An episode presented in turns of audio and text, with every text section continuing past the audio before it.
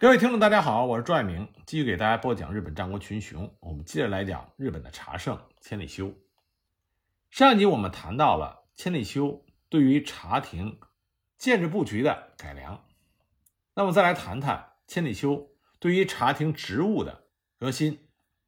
关于茶亭的植物，千里修规定一般只种常绿植物，不栽花，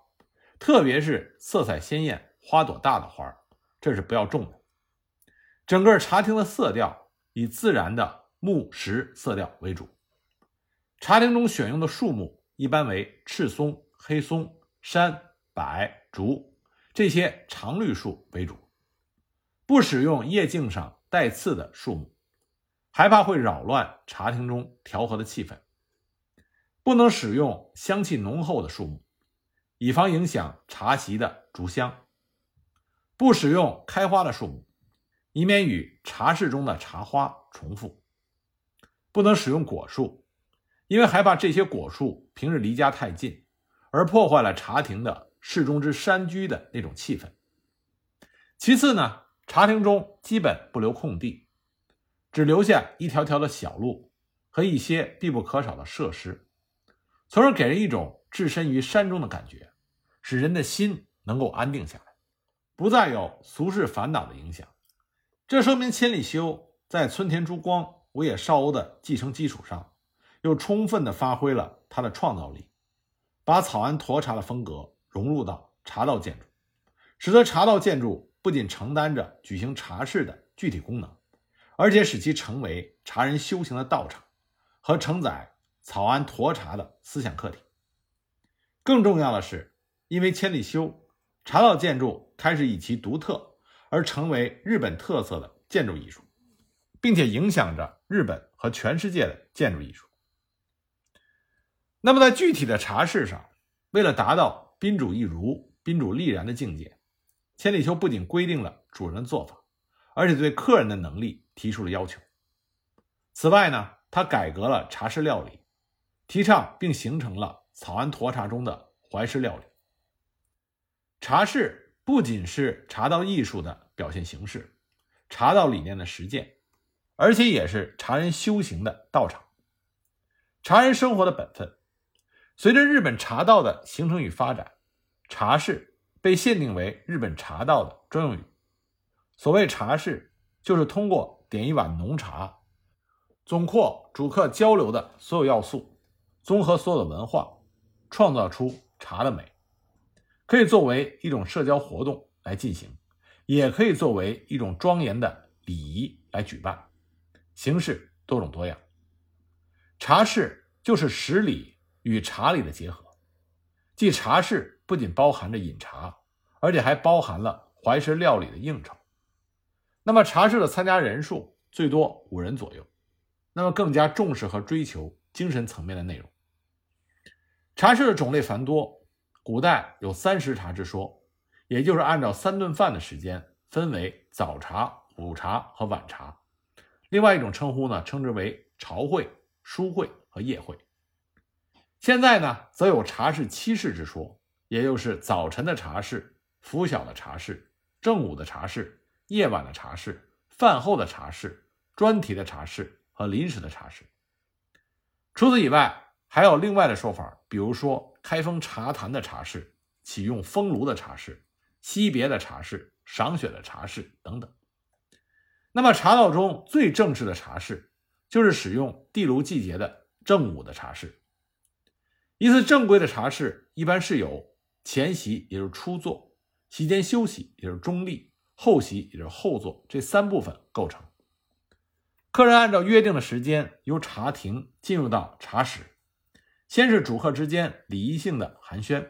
随后是点炭，为客人奉上怀石料理、茶点心，这便是前席的主要内容。客人用完点心之后退席到茶亭中小憩，客人席间休息的时候，主人则要迅速的重新整理和装饰茶室。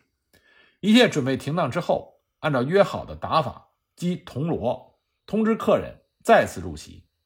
接着就进入茶室的第三个环节，就是所谓的后席。后席的主要内容是点浓茶、点炭、上茶点心、点薄茶、主客互致感谢离别之礼，茶事到此结束。主客共聚一堂，坦诚相待，尽心的交谊，这是沱茶汤的最大目的。那么，要办一次成功的茶事，达到宾主一如、宾主立然的境界，那么主人到底有哪些做法呢？千里修做出了三路三探的规定。所谓三路，就是茶亭洒三次水。陆地是从俗世通往佛世界的道路，参加茶会的人在这条路上逐渐的退化自己的身心，然后清清静静、了无牵挂的进入到茶室。为了达到这个目的，因此要在陆地上洒水。三路的具体做法是：第一次洒水叫做出水，是在客人到来三十分钟之前，主人将茶厅内外的地面上洒水，但是要用抹布。把客人将踩上的踏脚石上的水擦去，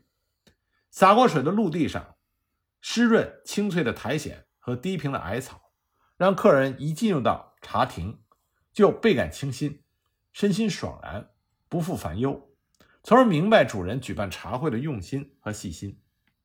第二次洒水也叫中水，是在前席结束，客人离席到陆地带何处，即席间休息之前洒一次。这样可以使客人退出茶室，来到陆地的时候，再次领略自然清新的大自然之美。第三次洒水也叫沥水，是在茶室终了，客人退出之前，在陆地上洒水。关于沥水，借势的豪商茶人盐田宗吉等人就提出了意见，他们说很难理解沥水的意义，这岂不是意味着好像要叫客人走似的？这种对待客人的样子合适吗？对此，千里修是这么回答的：那种说法大大违背了三路的本意。总而言之，草庵茶道的茶会大体上是从开始到结束，整个过程不可以超过四个小时。而且，像这样子空寂小茶室里，不能像一般的宴会一样做游兴式的请客方式，松散久坐，漫无限制。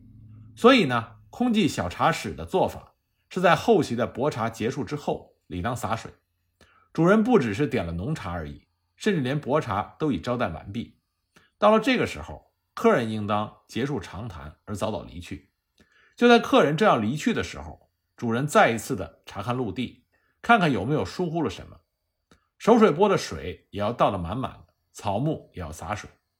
客人这个时候也会觉得应该是离去的时刻。主人送客人直到陆地口，并与客人话别。我们可以看到千里修。之所以提出三路的规定，是因为这样不仅体现主人细心诚心待客之意，而且使客人进入陆地之后，清除自己俗世的烦恼，身心爽然地融入自然之境，这样就可以更好地进行茶室的修行。那么，所谓的三探，就是指在茶室加探的手法，分别为初探、后探、立探，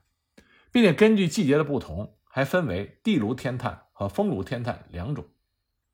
天探技法以上火快、不浪费为基准。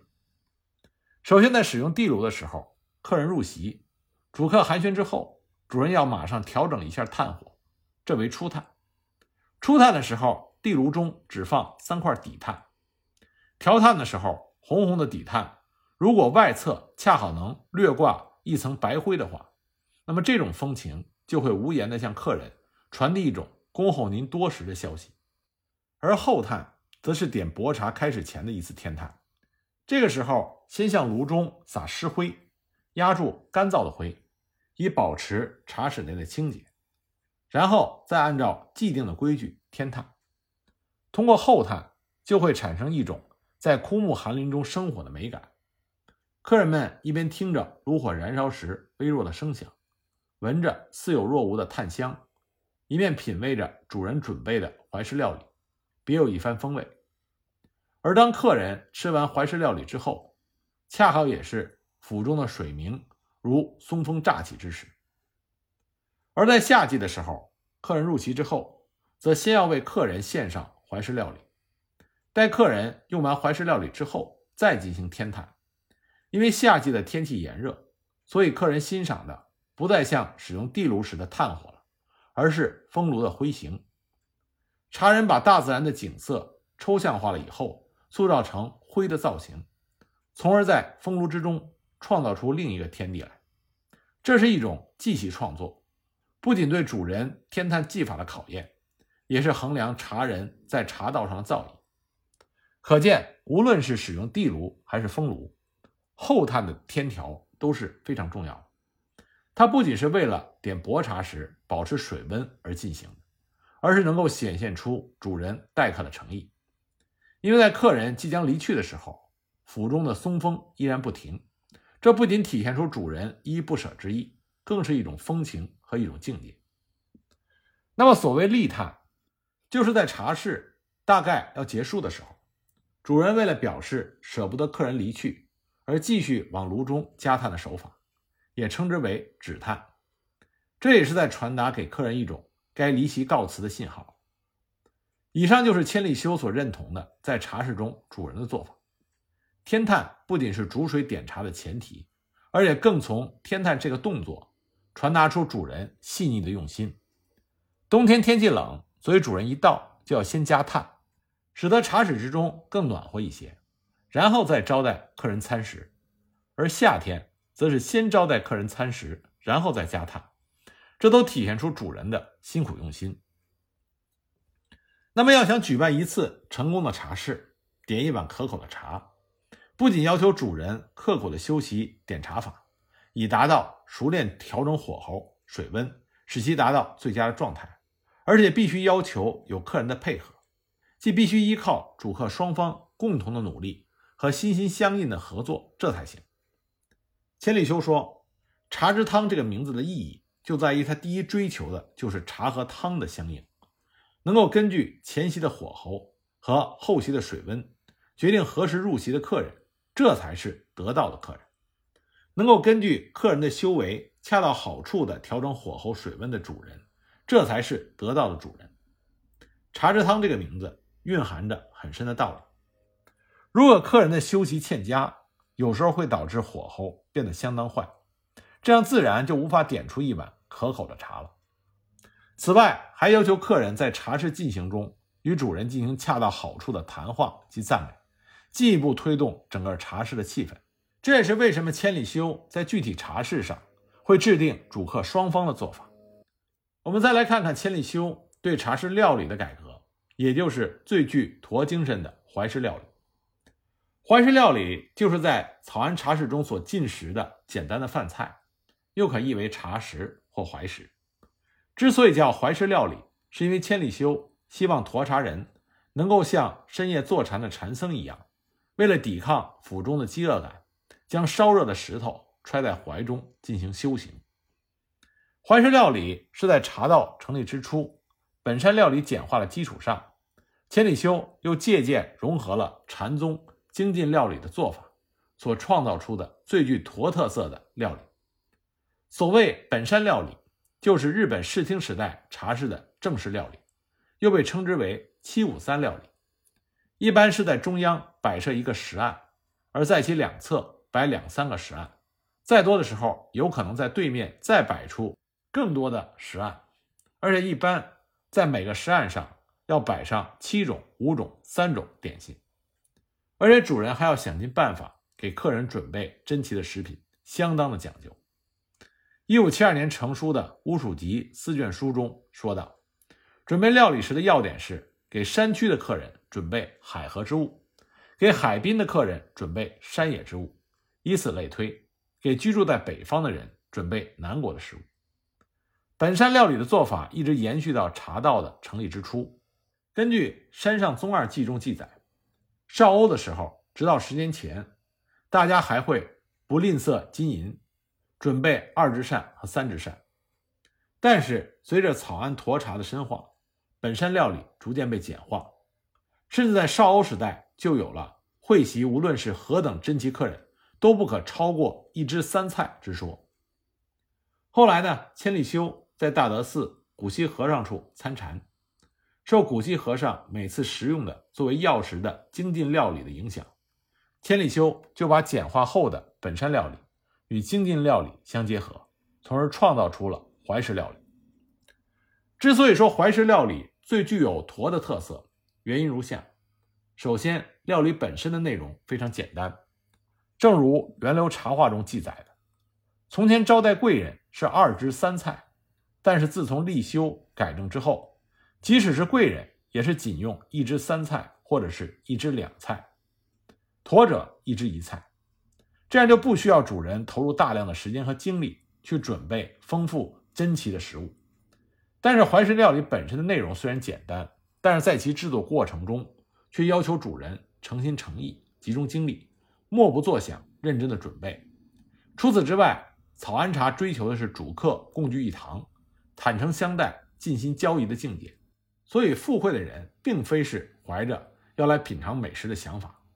因此，怀石料理不仅节省了主人准备的时间，从而使主客双方更好的交流，而且也是茶人修行的体现。那么，驼的特色。还体现在怀石料理的食用材料的日常性。怀石料理反对用不合时节的昂贵稀有的材料，推崇自然，强调日常性、季节性。收茄子的季节就要用茄子，收山芋的季节就要用山芋。